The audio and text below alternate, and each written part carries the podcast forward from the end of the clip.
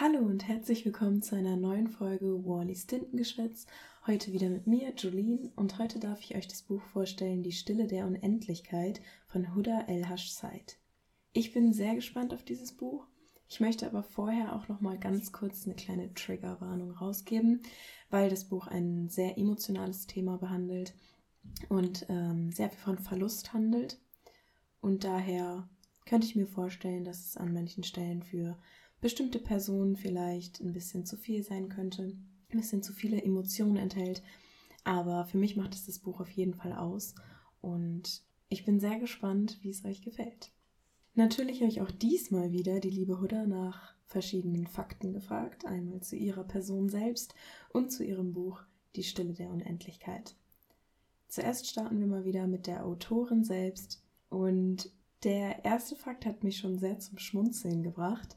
Er besagt nämlich, dass sie zu ihren Rekordzeiten 70 Kopftücher besessen hat. 70, nicht 17.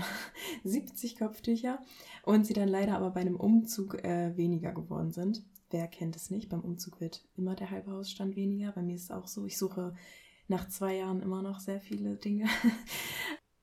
Der zweite Fakt, den sie mir geschickt hat, ist, dass sie mit ihrer Kurzgeschichte Bitter Süß den Buchjournal Nachwuchspreis 2016 gewonnen hat. Und damit wurde sie dann bei der Frankfurter Buchmesse ausgezeichnet. Und da muss ich ja mal wieder als kleine Laien sagen, ich, dass ich noch nie auf einer Buchmesse gewesen bin und das für mich schon allein eine große Ehre gewesen wäre, mal da zu sein und dann dort auch noch ausgezeichnet zu werden, das ist ja unglaublich. Als nächstes hat sie mir erzählt, dass ihre Lieblingstiere Schildkröten sind. Da warst du mir direkt noch viel sympathischer. Ich liebe Schildkröten.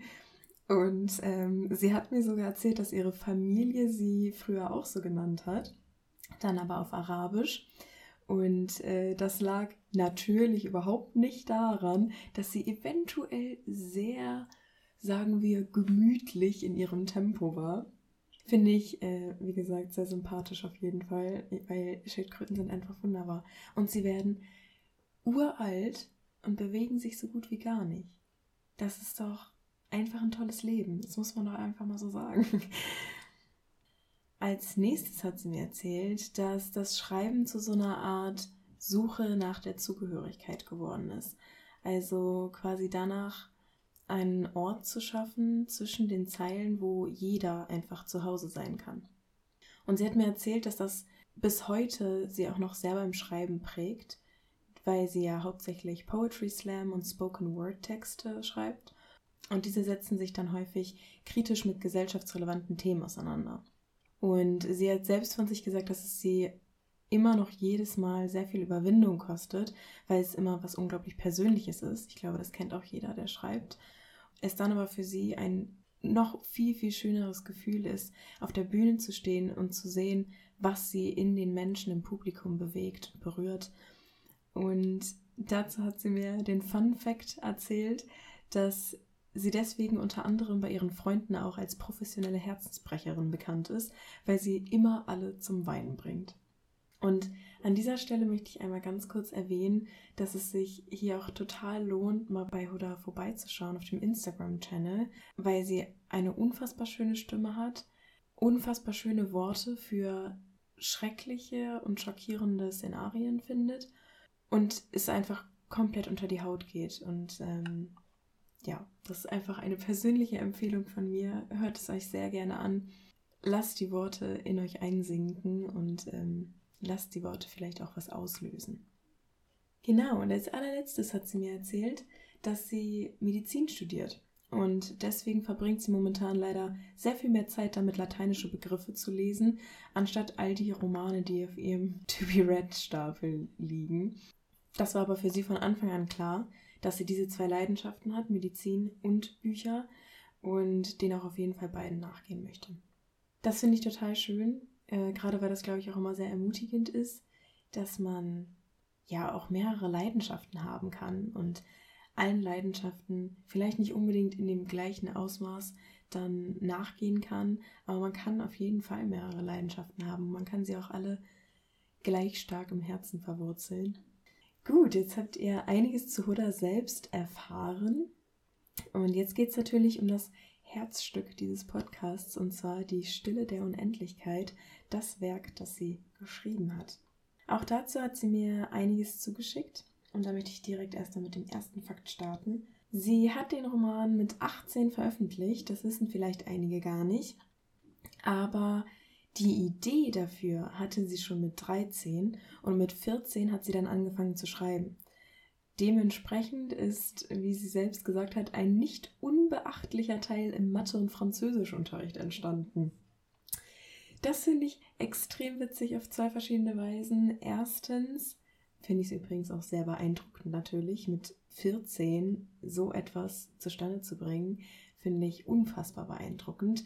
Ich finde es aber auch sehr witzig, weil ich auch am liebsten immer im Unterricht geschrieben habe, aber im Deutschunterricht tatsächlich. Und vor zwei Wochen hatten wir ein ähnliches Szenario bei der lieben Bella, die ihre äh, Story auch im Unterricht angefangen hat. Der zweite Fakt, den sie mir über ihr Buch geschickt hat, ist, dass sie tatsächlich davor und danach nie einen anderen Roman geschrieben hat. Dafür hat sie halt eben sehr viele Kurzgeschichten und Gedichte geschrieben und die ganze Nebenstory mit Levin und seiner Mutter ist eigentlich nur entstanden, weil sie unbedingt noch eine Kurzgeschichte bzw. noch ein Gedicht einbauen wollte. Also von diesem Format Gedichte bzw. Kurzgeschichten kam sie einfach nicht los. Es musste noch ein Teil von dem, von dem Roman werden, was ja auch total schön ist, weil das ja auch einfach dein Markenzeichen ist und dementsprechend ja auch auf jeden Fall Teil von diesem großen Roman sein sollte. Der dritte Fakt ist persönlich, glaube ich, mein Lieblingsfakt. Nicht nur, weil es um Essen geht, aber das ist auch ein großer Teil, sondern auch, weil es eine ganz besondere Botschaft an ein Familienmitglied ist. Sie hat mir nämlich erzählt, dass die Thunfisch-Käse-Mayo-Sandwiches, die Ceas Vater in der Geschichte immer für sie macht, etwas ist, das Hudas Vater selbst immer für sie gemacht hat und das auch immer noch macht. Und deswegen ist es eine kleine Hommage an ihn. Kommen wir zum vorletzten Fakt. Das Cover für den Roman hat Julia Schrader gemacht. Und das ist tatsächlich auch eine ihrer engsten Freundinnen und ihrer Meinung nach eine unglaublich begabte Grafikerin, mit der sie früher sogar immer gescherzt hat, dass sie irgendwann mal die Cover für ihre Bücher machen muss.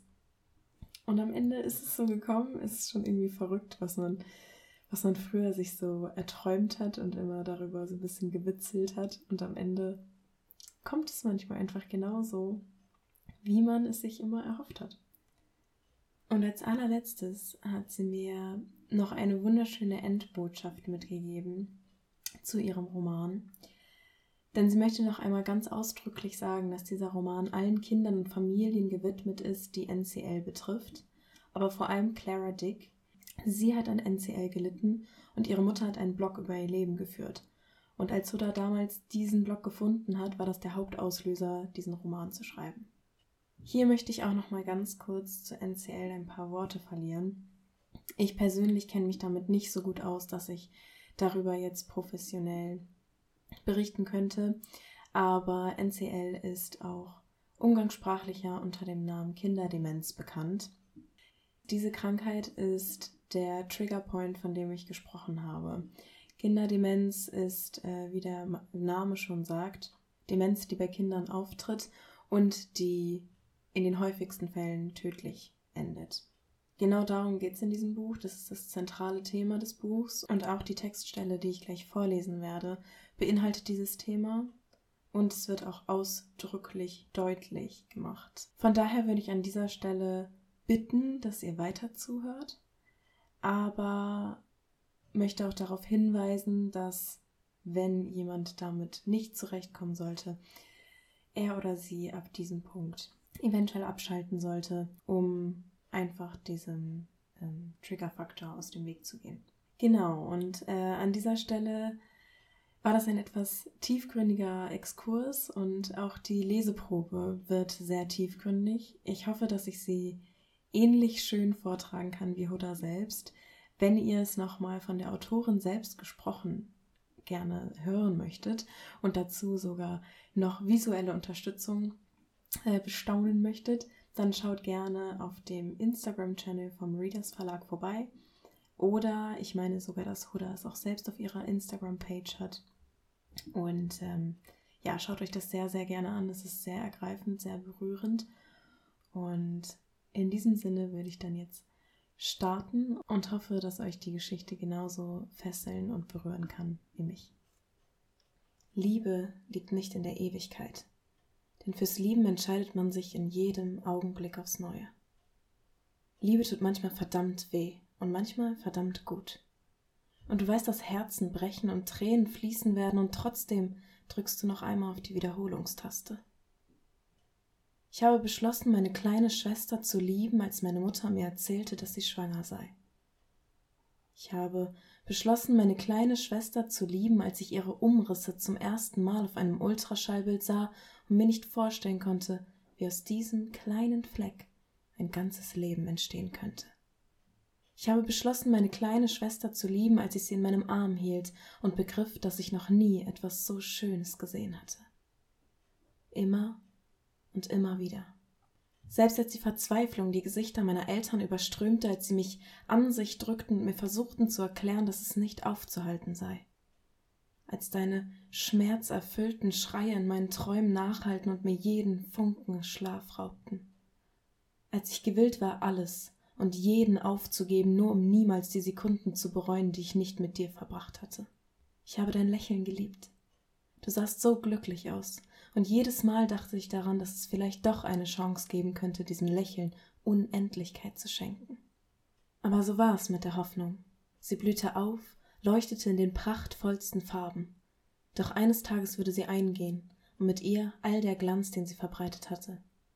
Die Blumen, die in unserem Garten gewachsen waren, nur um wieder zu verwegen, könnten in ihrer Masse wohl die Tulpenfelder Amsterdams übertrumpfen.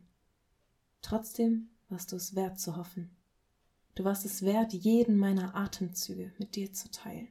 Ach, wenn du mich bei deinem letzten längst vergessen haben wirst. Du wirst vergessen, dass ich je existiert habe. Jeden Moment, in dem du nach meiner Hand griffst, weil du mir vertrautest. Jeden Moment, in dem ich deine Hand hielt, weil ich wusste, dass du mir vertrautest. Das alles wirst du vergessen. Du wirst mir noch nicht einmal meine gebrochenen Versprechen vorhalten können, weil du dich nicht an sie erinnern wirst.